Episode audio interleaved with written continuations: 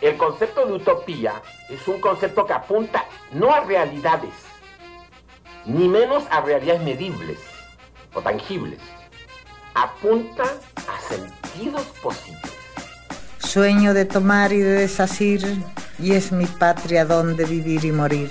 La grande tarefa nossa de passar pelo mundo é, é, exatamente a da briga constante, permanente, pela busca do ser mais. Cállate, indio, nada más dijo los mestizos. Por eso ahí poco a poco me empezó a, así, a organizar la gente. Anansi, Tejendo Horizontes, una parceria de IPECAL con la red de metodologías críticas. Empezamos entonces mais um Anansi Terreno Horizontes, uma iniciativa da IPECAL com a rede de metodologias críticas. Ou estamos com Anaí Gelman. E para começar, me gostaria de perguntar para ti, é essa Anaí Gelman?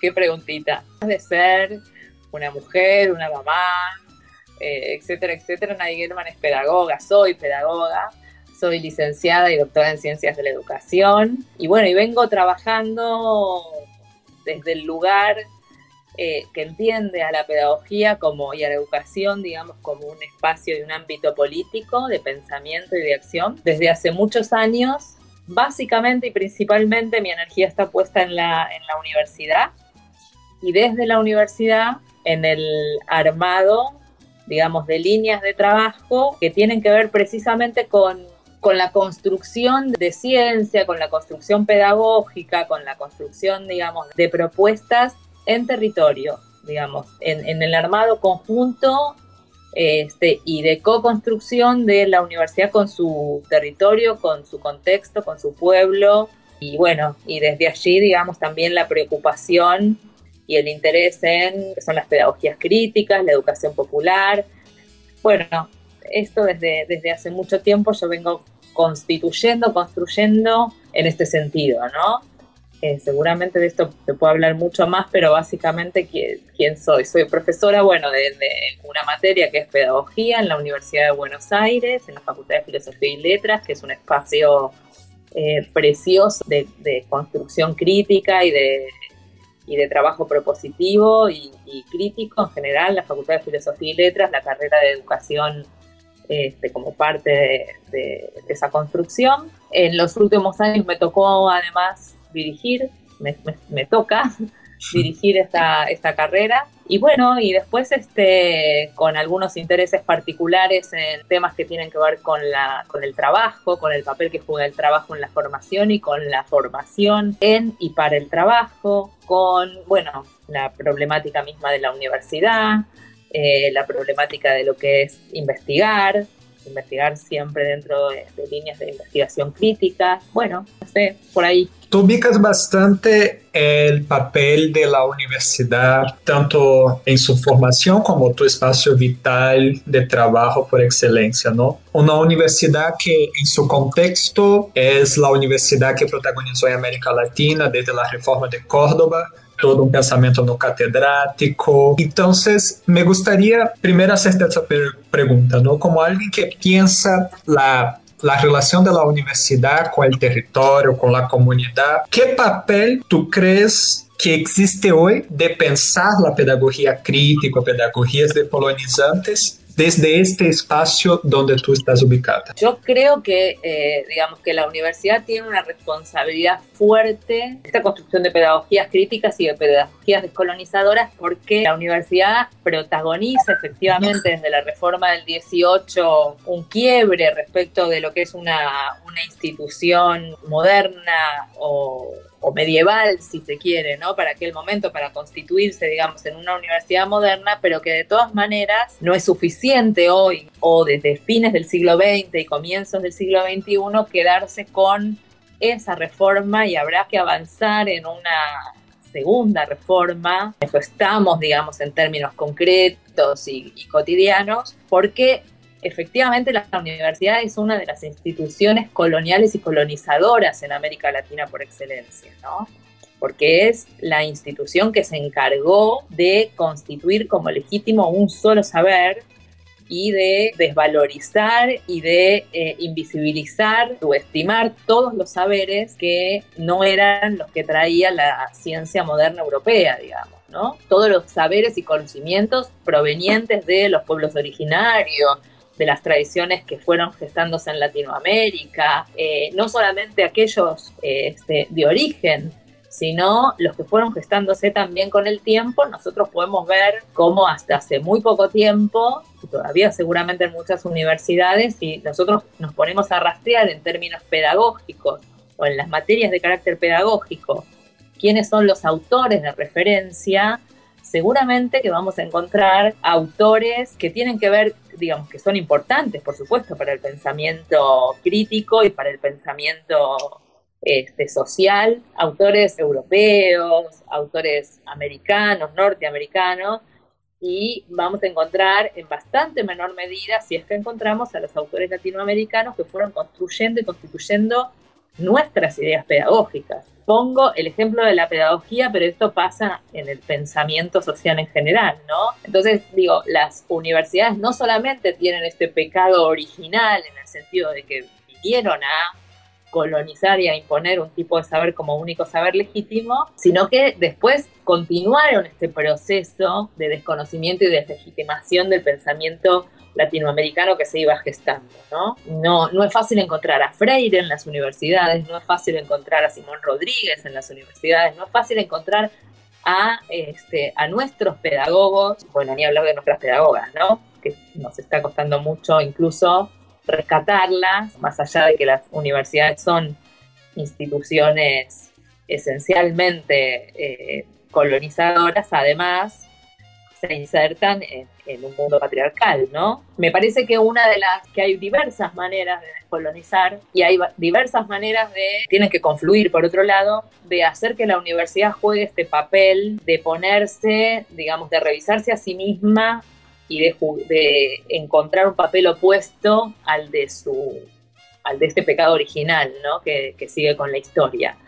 Una de ellas es, por supuesto, encontrar y estudiar a estos autores que son nuestros, estos conceptos y estas categorías que son nuestras, estas maneras de mirar el mundo que son nuestras, pero además también tiene que haber un reacomodamiento o, mucho más que un reacomodamiento en las formas de construir saber y de construir conocimiento, porque eso también es un modo, digamos, de, trabajo colonizado, ¿no? La ciencia moderna y sus paradigmas que hoy están, por un lado, resquebrajados en ciencias sociales, nos muestran que hay que poder construir colectiva y conjuntamente con, con otros y reconstruir y recuperar todos los saberes que quedaron este, por fuera de la universidad y si queremos agregar todavía un aspecto más a esto, digamos, las universidades tienen que poder ser ámbitos populares para poder ser también ámbitos descolonizados. ¿Qué quiere decir esto? Que las universidades no solamente tienen que estar al servicio de los pueblos en tanto generan conocimiento, sino que también el pueblo tiene que ser dueño de las universidades y tiene que ser parte de las universidades, que fueron históricamente también instituciones elitistas, ¿no?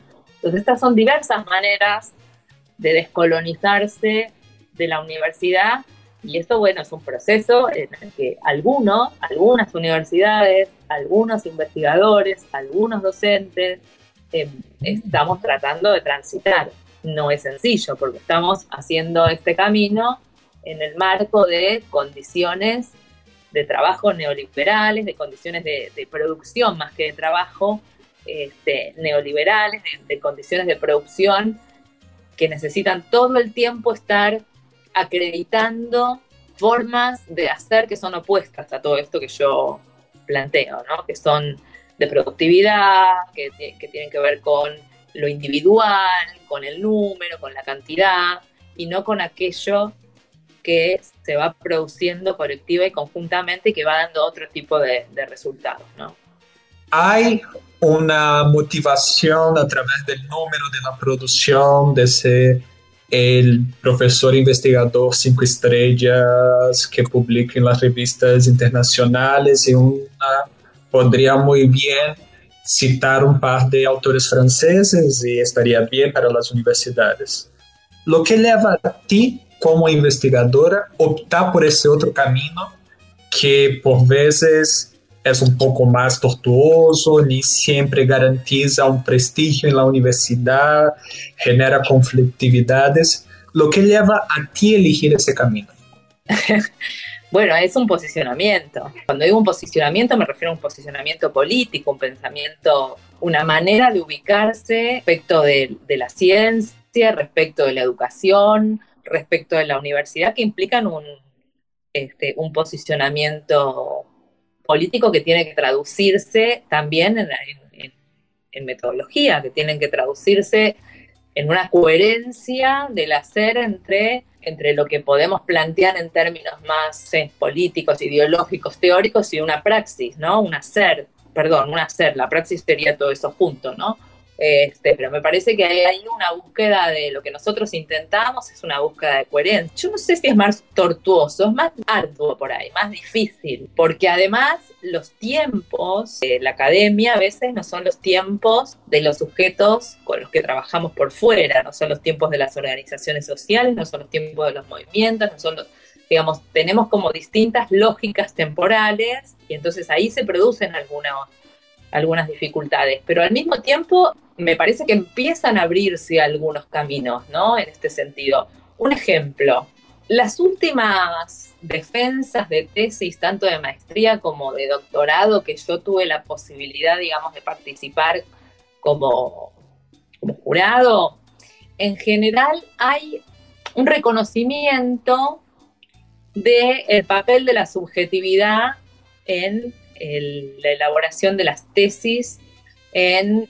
el interés respecto a determinada problemática, hay un reconocimiento de este papel de la biografía y de la subjetividad en el interés por algunas cuestiones. Eso ya está marcando, digamos, esto, ¿no? El reconocimiento del sujeto que investiga necesariamente también debería traducirse en el reconocimiento del sujeto con el que se investiga o investigado, pero me parece que ya esto que antes estaba como visto como un problema, digamos, en la investigación, porque en realidad este, se marcaba la falta de objetividad, la falta de distancia, etcétera, empieza a verse como eh, un aspecto importante que forma parte de las investigaciones en las ciencias sociales, ¿no? El papel que como sujetos desempeñamos los investigadores, que tiene un poco que ver con tu pregunta, ¿no? Porque cuando, este, cuando me preguntas eh, qué me mueve a mí a, pararme de este modo, bueno, me, mueve mi biografía, me mueve mi posicionamiento político, me mueve, digamos, mi interés en general por el otro, ¿sí? Por el otro en términos colectivos y por el otro en términos individuales, el interés, digamos, por lo social, que necesariamente tiene que, me parece a mí que para ser coherente, eh, tiene que poder mirar al otro, tiene que poder mirarse con el otro y tiene que poder establecer ahí un proceso de construcción. Entonces, digo, me parece que este ejemplo de que en general eh, empieza a haber una apertura para estos procesos subjetivos también hablan de alguna manera de que algo de los esquemas tradicionales, de los esquemas más, más cientificistas, más, más de carácter colonial en relación con, la ciencia empiezan a, resquebrajarse un poco, ¿no? Hay algo ahí que empieza a resquebrajarse. No quiero decir con esto que, sea hegemónico lo que estoy planteando, al contrario, falta, falta mucho para esto, ¿no? Eh, una cosa es cómo se evalúan algunos, algunas tesis y otra cosa es cómo los organismos de ciencia y, técnica evalúan y priorizan los, proyectos de investigación, etcétera, ¿no? Y qué, líneas se, financian, etcétera. Pero creo que eh, algunas cosas empiezan como a romperse y en este sentido también a decolonizarse un poco. Una cuestión que me llama atención de lo que estás diciendo, de ese camino que las universidades están trazando, me recuerda un poco la observación de una antropóloga que se llama Tricia Wan, que ella, trabajando desde la, desde la lógica empresarial, ella antevió la crisis que pasaría Nokia por hacer un estudio etnográfico en lugar de confiarse en los análisis cuantitativos, ¿no? Entonces, desde una percepción subjetiva en la etnografía, se dio cuenta de que la gente estaba dispuesta a gastar más para tener un, un celular inteligente, mismo los sectores más pobres. En resumen, ese es el cuento. ¿Por qué que yo hablo de eso? Creo que una inquietud en el tiempo que vivimos realmente es que efectivamente el clásico positivismo colonial que estábamos acostumbrados a cuestionar, parece que mismo la lógica industrial empresarial del capitalismo contemporáneo está rechazando y está buscando justamente eh, elementos que antiguamente solamente los sectores críticos planteaban parece que esos sectores empresariales ahora plantean porque perciben que les ayuda a vender mercancía, reconocimiento de mercado, etcétera, etcétera, etcétera. ¿Qué lugar pasa a existir en ese momento en que el propio capitalismo en las ciencias sociales se interesa por la subjetividad, se interesa por la, por la etnografía, se interesa por, por todos esos elementos? ¿Qué lugar pasa a existir para los que plantean prácticas descolonizantes. La construcción hegemónica requiere desde hace mucho tiempo, esto se sabe, requiere de reconocer al sujeto y reconocer algunas de las necesidades del sujeto para hacer allí una especie como de negociación que le permita algún nivel de satisfacción para generar consenso, ¿sí? Precisamente para generar la hegemonía no es eh, la hegemonía siempre se apoya en una negociación, siempre se apoya en algo que hay que dar y con mayor nivel de mirada tecnicista o con mayor nivel de mirada etnográfica o, interpretativa, digamos, la lógica de mercado funciona, funciona de este modo. La lógica de la investigación de mercado funciona de este modo. A mí me parece que si hay alguna diferencia, hay mucha diferencia, pero si hay alguna diferencia entre el planteo que yo estoy haciendo y esto, es que no se trata de una lógica ni de venta ni de ubicar mercancías, sino que en realidad se, trata de una lógica de intereses en donde precisamente el interés no es el del capital y el del mercado de vender, sino la lógica de los derechos, ¿no? La lógica de de, la vida en términos, digamos, del ejercicio del derecho, de la igualdad, no de, una, de la lógica de, ver cómo se acumulan ganancias o cómo crece la acumulación de ganancias, sino precisamente la lógica que tiene que ver con, con, el acceso a derechos, por llamarlo de algún modo. También podría ser, lo digo esto dentro de la lógica capitalista, ¿no? Podría ser la lógica de la transformación del capitalismo mismo, o sea, y, acuerdo con eso, no es que no, pero aún dentro del capitalismo me parece que la lógica es otra, es opuesta y tiene que ver no con colocar productos, con generar consenso, sino al contrario, con poder ejercer derechos y acceder a un pensamiento crítico y poder cuestionar precisamente aquello que se nos quiere vender aún, eh, eh, digamos, eh, el mejor celular, no porque no se lo pueda tener, sino por qué es lo que hay atrás de esa herramienta, ¿no? ¿Qué es lo que, digamos, qué es lo que hay atrás en términos de acumulación, de lógica de acumulación?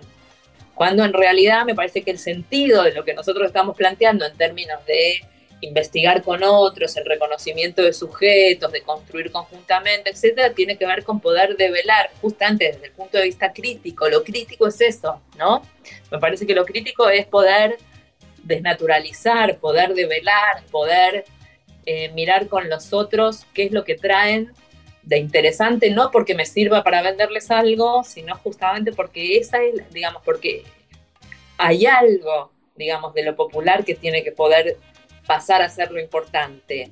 Hay algo de lo comunitario que tiene que poder pasar a ser lo importante. Hay algo de eh, la igualdad que tiene que pasar a ser lo importante, ¿no?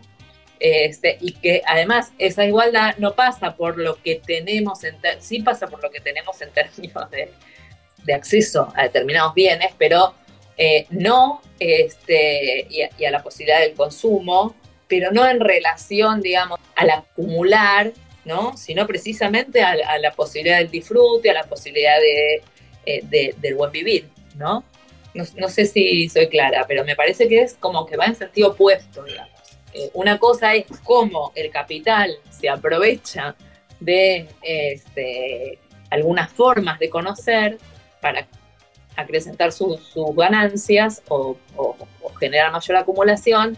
Y otra cosa es cómo nosotros generamos conciencia crítica y cómo nosotros no, digamos, no porque nosotros lo vayamos a generar, no somos nadie para generarla, pero sí cómo construimos procesos que nos permitan eh, ser cada vez más, más críticos, ¿no? Y poder transformar y poder propiciar sociedades más justas, más democráticas.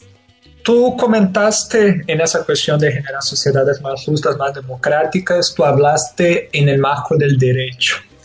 Y en la respuesta anterior hablaste de esa relación de que el pueblo tome las universidades o que sea el verdadero dueño de las universidades.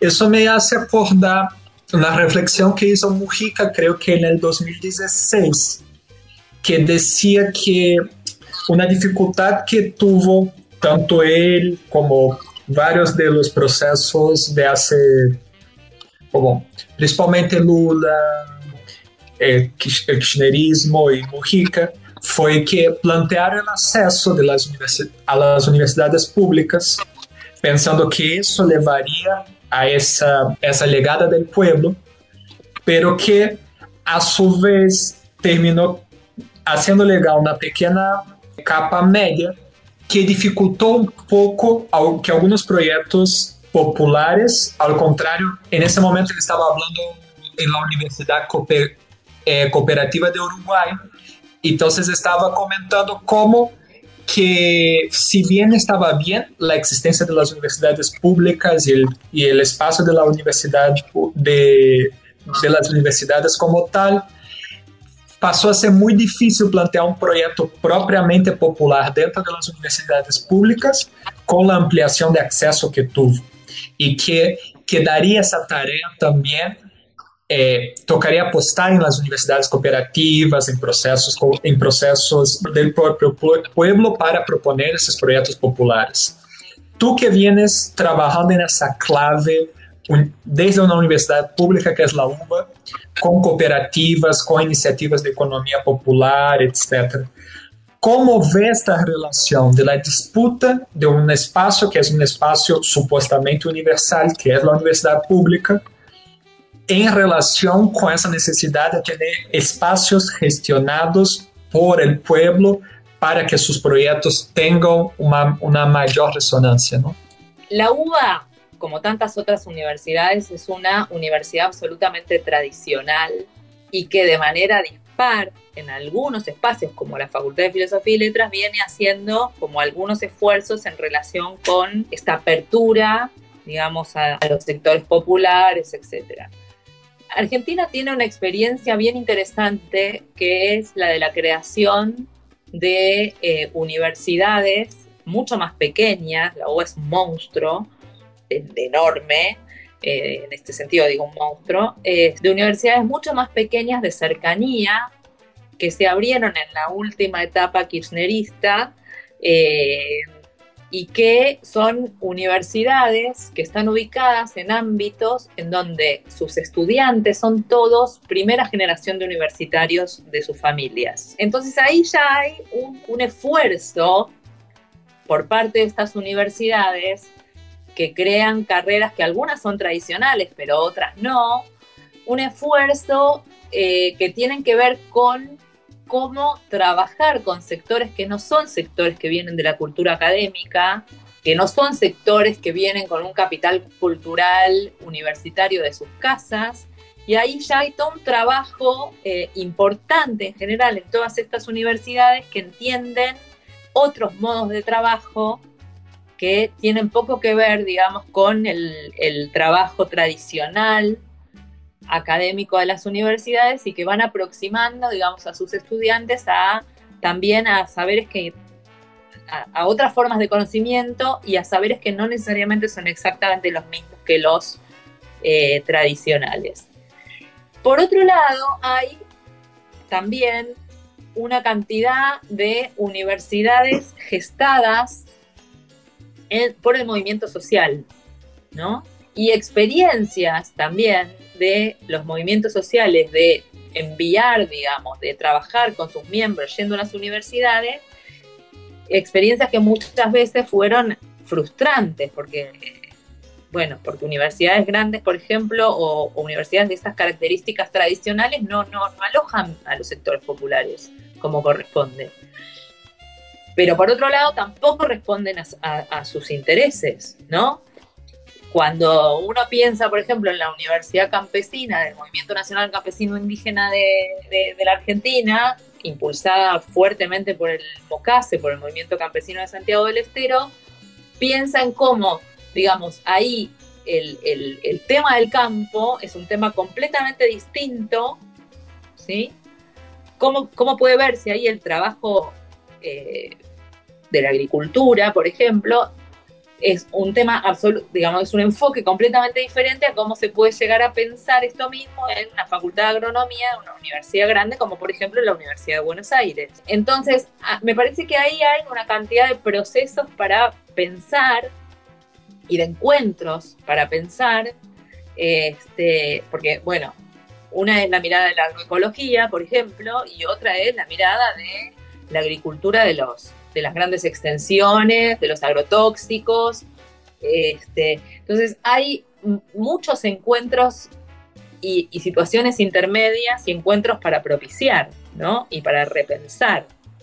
Eh, a mí me parece que, eh, digamos, más allá de cómo trabajemos en las universidades grandes con nuestro contexto, entonces efectivamente allí es donde tiene que haber eh, esto que decíamos al principio, ¿no? Cómo las universidades son eh, del pueblo no significa solamente trabajar con ellos, no significa solamente que ellos sean parte de esta universidad, que, ingresen, que, puedan estar, que puedan egresar, sino que además los contenidos estén también a su, a su favor, los contenidos sean también parte de los, intereses de los sectores populares, etc. Y en este sentido me parece que con mayor y menor aproximación, de distinto modo, precisamente estas universidades nuevas de las que hablábamos este, hace un rato, que son más de cercanía y que permitieron que un gran porcentaje de universitarios puedan,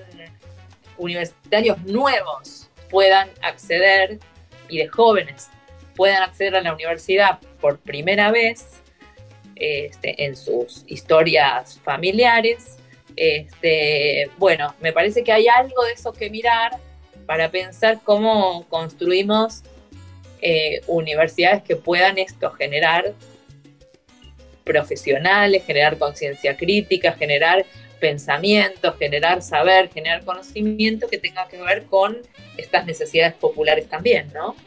con estas necesidades de transformación. Lo que vos planteabas de todas maneras me parece que también está vinculado al tema del consumo, ¿no? Porque vos hablabas de cómo se acrecientan también en determinadas situaciones eh, políticas, cómo se acrecientan las clases medias, cómo, digamos, empiezan a tener como algunas posibilidades de consumo que al mismo tiempo, más allá de la universidad, que al mismo tiempo, digamos, si no son acompañados por, por procesos, en donde me parece que, por ejemplo, acá la educación popular juega un papel importante, por procesos que permitan entender, comprender por qué se accedió, digamos, a determinados consumos que antes no se, no se accedía. Y bueno, el riesgo es este, la confusión con la meritocracia, la, confusión con el individualismo, la confusión con el propio, digamos, con que esto no tiene que ver con condiciones este, sociales, económicas y políticas y que tiene que ver con el esfuerzo personal, ¿no? este, y, con una lógica que Freire denuncia muy bien, que es la de este, la, mentalidad opresora dentro del oprimido, ¿no? Este, si nosotros no logramos, por eso digo que la educación popular ahí tiene un papel importante, si nosotros no logramos, digamos, eh, ante ese tipo de situaciones, poder eh, de algún modo, este, cómo trabajamos eh, pedagógicamente también las posibilidades de consumo, bueno, entonces estamos complicados. Nosotros estamos viendo acá eh, algo de lo que hablábamos recién antes de, la entrevista formal. Nosotros estamos viendo acá, por ejemplo, en Argentina, en este momento en donde estamos muy lejos de que sea creciente de vuelta alguna posibilidad de consumo o alguna posibilidad, digamos, que, pueda crecer la, clase media, porque la verdad que en el medio de la pandemia, después de el, el, tsunami que nos dejó, digamos, el macrismo, esto es bastante posible de imaginar pero sí estamos viendo los resabios, digamos, de esa falta de formación que tuvo eh, precisamente esa posibilidad de crecimiento de las clases medias o de las capas medias en el kirchnerismo, ¿no? Porque uno ve todavía ahora, en medio de la pandemia, cómo algunos sectores de las clases medias trabajan junto con sus opresores pidiendo a quienes los están cuidando de la pandemia este, cosas que deberían estar dando sus, opresores. El pedido al sujeto equivocado, el pedido al sector equivocado, quedándose pegado con el opresor. Entonces, todos los que nos despidieron del trabajo, los que, eh, no sé, eh, multiplicaron por 20 mil este, sus ganancias a costa nuestra, etcétera, ahora nos mandan a cacerolear diciéndole al gobierno que tiene que bajarse los sueldos. ¿Cuándo? Después de que el gobierno les dice a los grandes empresarios, muchachos, van a tener que ganar un poco menos.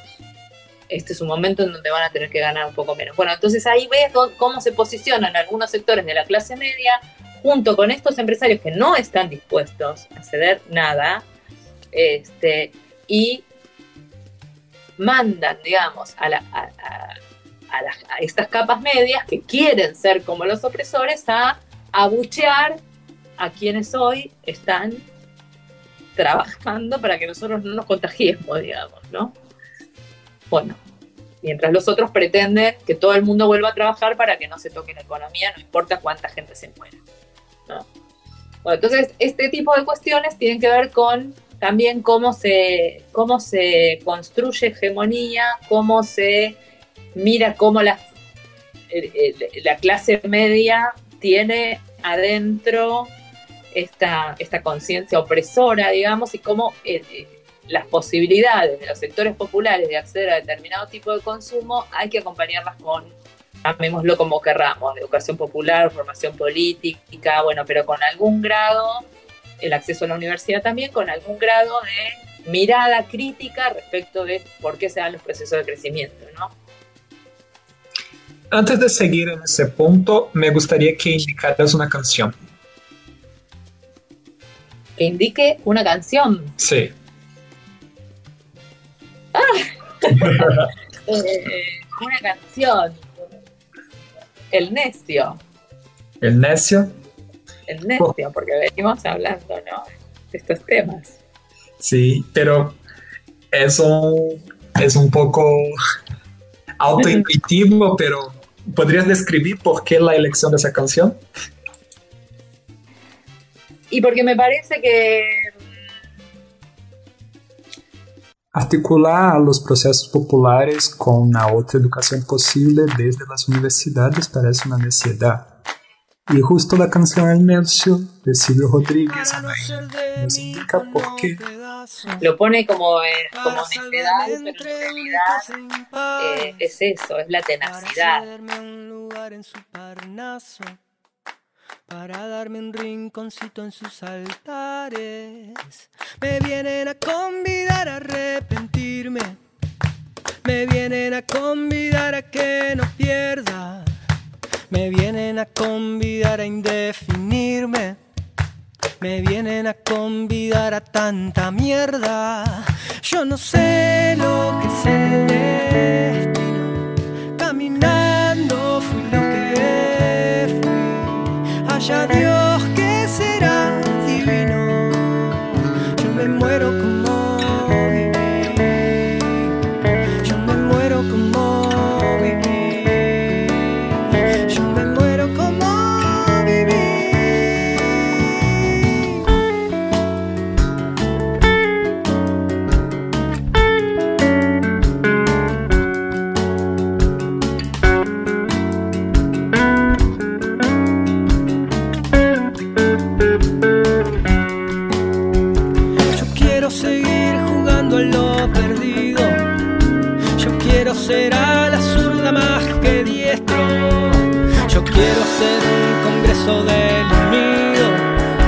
Yo quiero rezar a fondo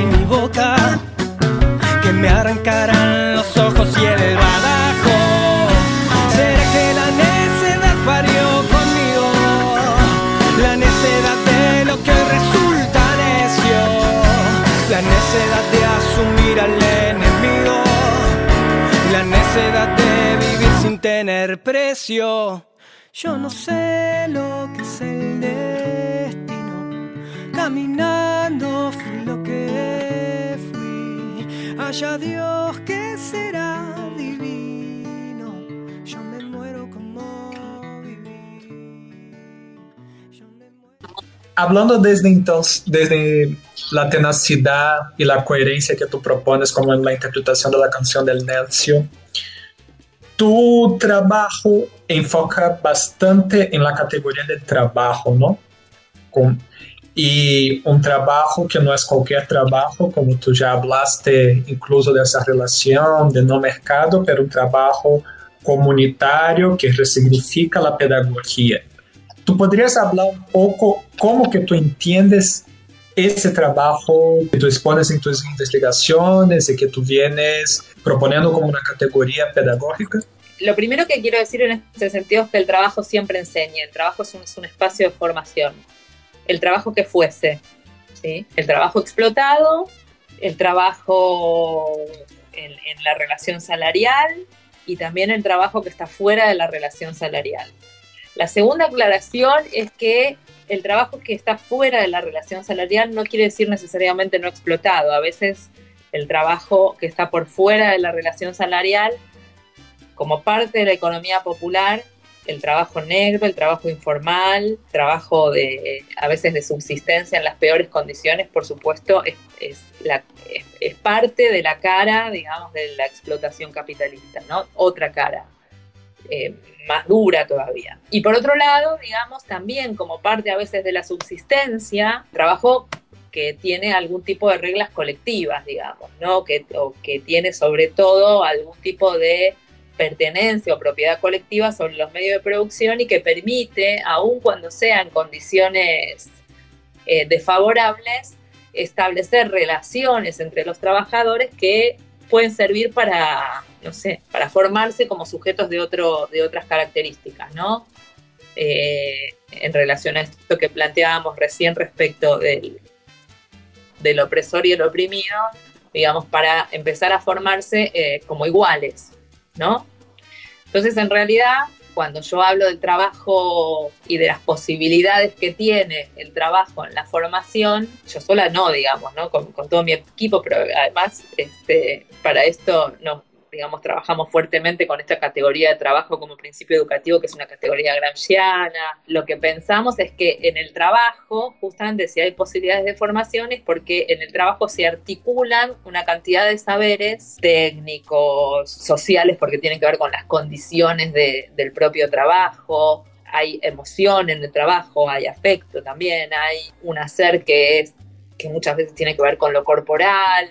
Bueno, se articulan una cantidad, digamos, de, de, sentidos que hacen, digamos, a la subjetividad. Cuando este trabajo entonces se hace en condiciones no necesariamente favorables, pero, por, pero sí de igualdad, sí colectiva, sí este, en donde se, las decisiones no son de otro, en donde se entiende lo que se está haciendo, donde se piensa lo que se está haciendo, donde se decide con otros lo que se hace, eh, en donde alguien se responsabiliza porque es una decisión este, personal dentro de un colectivo, etcétera. Entonces, bueno, me, me parece que ahí hay como la posibilidad de formarse como un sujeto con otras características que las que plantea la explotación. Entonces, el trabajo siempre forma sujetos, el trabajo siempre de alguna manera es principio educativo, pero cuando se establece en algunas eh,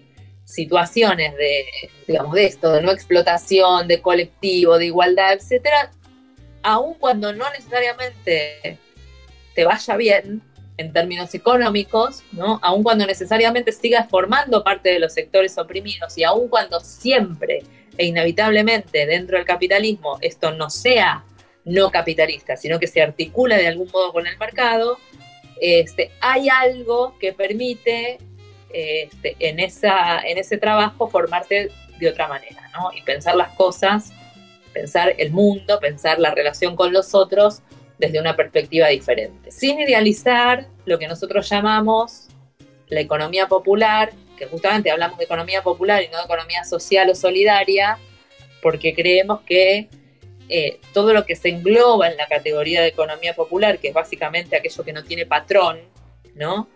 No es necesariamente eh, interesante en términos económicos, ¿no? Muchas veces es una economía sumergida, es una economía que sigue siendo negra, es una economía que funciona de este modo, pero que en condiciones de colectivo, en condiciones de igualdad, en condiciones, digamos, de, poder decidir conjuntamente, etcétera, y de eh, propiedad colectiva, digamos, de lo que haya, y de toma de decisión colectiva puede favorecer otro tipo de procesos de formación. Partiendo de ahí, eh, me recuerda una entrevista que creo que fue el Vasco, que creo que es de la CETEP, dio al, a, a, la vaca.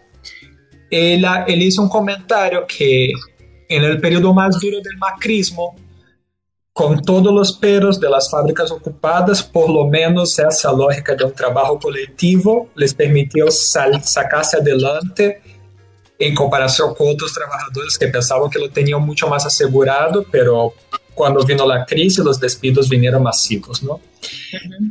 Parece que ahora, en ese mundo que, que se viene a venir con la cuestión de la pandemia y todo lo demás, vuelve essa questão do trabalho coletivo, de encontrar salidas, de não estar solo em, la, em relação, toma uma outra dimensão aún mais profunda, porque talvez a resposta que que vocês tiveram que dar-se à crise argentina e no macrismo apareça como uma questão para grande parte da Latinoamérica depois da pandemia, não? Então, desde o aprendizagem de lo que viniste estudando y de lo que viniste trabajando, de prácticas colectivas, de la centralidad del trabajo. ¿Qué crees que, que eso puede ofrecer de señales del qué hacer, de los horizontes que podemos tener en ese mundo post pandemia que se avecina, ¿no?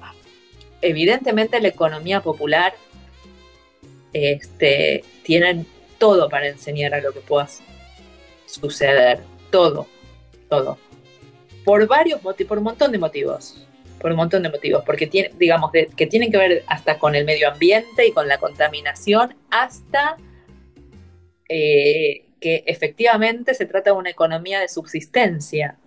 Y, no sé si no vamos a tener que necesariamente terminar en una economía de subsistencia. Todo eso y todo lo que hay en el medio pueden contribuir a todo lo que pueda llegar a, suceder en el mejor de los sentidos.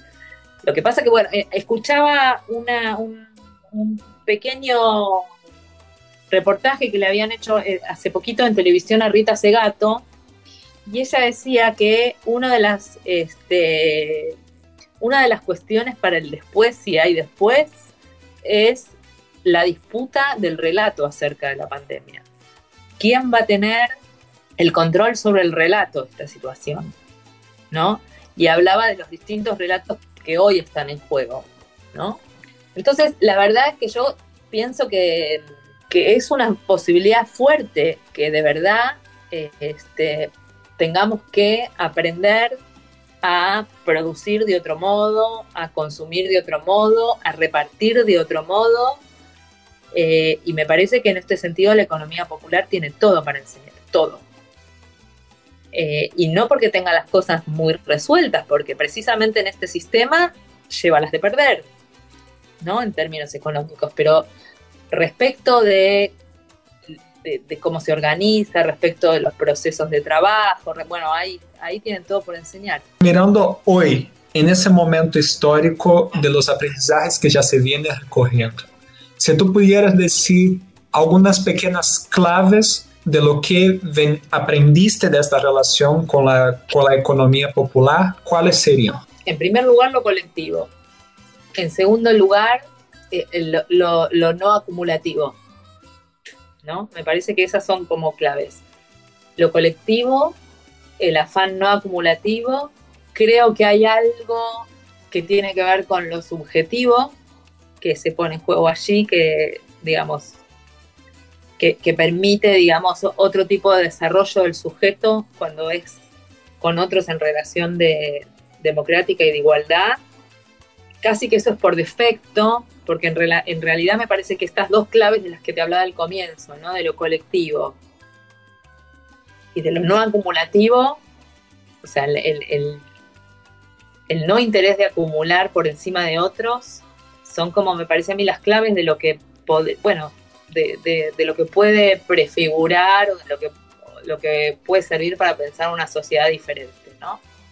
Otra, bueno, me parece que una de las cuestiones que, que por lo menos ya, ya no tan en términos teóricos y generales, sino en términos organizativos y específicos, me parece que en la Argentina la organización de la economía popular nos muestra, digamos, enseña cómo lo que siempre resultó imposible de, unir puede estar junto, puede trabajar eh, y, consustanciarse con un proyecto único que tiene que ver con los intereses de los sectores populares.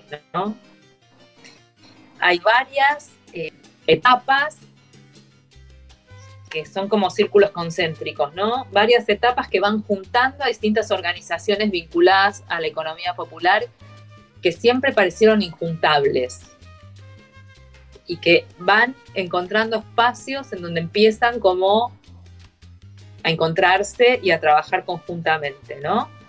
Y me parece que además uno de los, eh, uno de los aprendizajes que ellos pudieron hacer fuertes es que lo que los juntó fue la lucha y la calle, ¿no?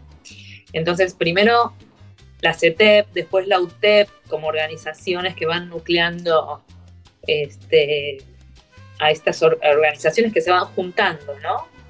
Pero yo creo que sí, que las claves más importantes tienen que ver con esto de lo colectivo y, de, y, del afán no acumulativo, ¿no? Me parece que eso es como lo, lo central. Y para cerrar, yo sé que son momentos un poco distópicos, pero ¿cuáles son sus sueños? Oh. sí, son momentos muy distópicos, la verdad que sí. mi primer sueño hoy es salir de esta escena, que el mundo pueda salir de esta escena, pero que pueda salir aprendiendo, que pueda salir distinto, que pueda salir aprendiendo de lo que significa esto, lo colectivo y lo no acumulativo, y que podamos construir un, sociedades y un planeta donde sea viable vivir, porque lo que parece es que se torna inviable vivir hay escenas que, de esas que, circulan hoy por Twitter o por Instagram, en donde eh, un, montón de escenarios que estaban despoblados de vida se llenan de, de animales que parecían que estaban escondidos, en una extinción.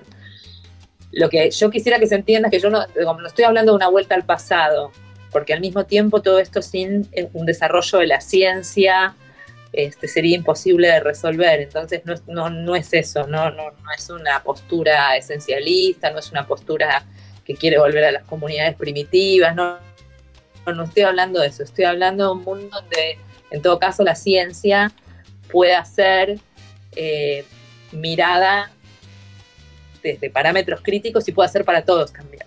Pero yo creo que hoy de, verdad están como desdibujados, no sé, o, entroncan, digamos, al revés, están profundizados los sueños de antes. Este, y entonces el primer, el primer sueño es poder salir en un sentido lo más indemnes posibles y en otro sentido no. O sea, indemnes pero distintos. Indemnes pero para ser mejores, indemnes para que esto no nos vuelva a suceder como especie. ¿no?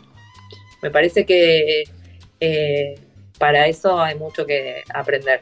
Con ese mensaje de pensar cómo salir adelante pero caminando distinto, dejamos ese, ese episodio de Anansi. Muchas gracias por el tiempo. Anansi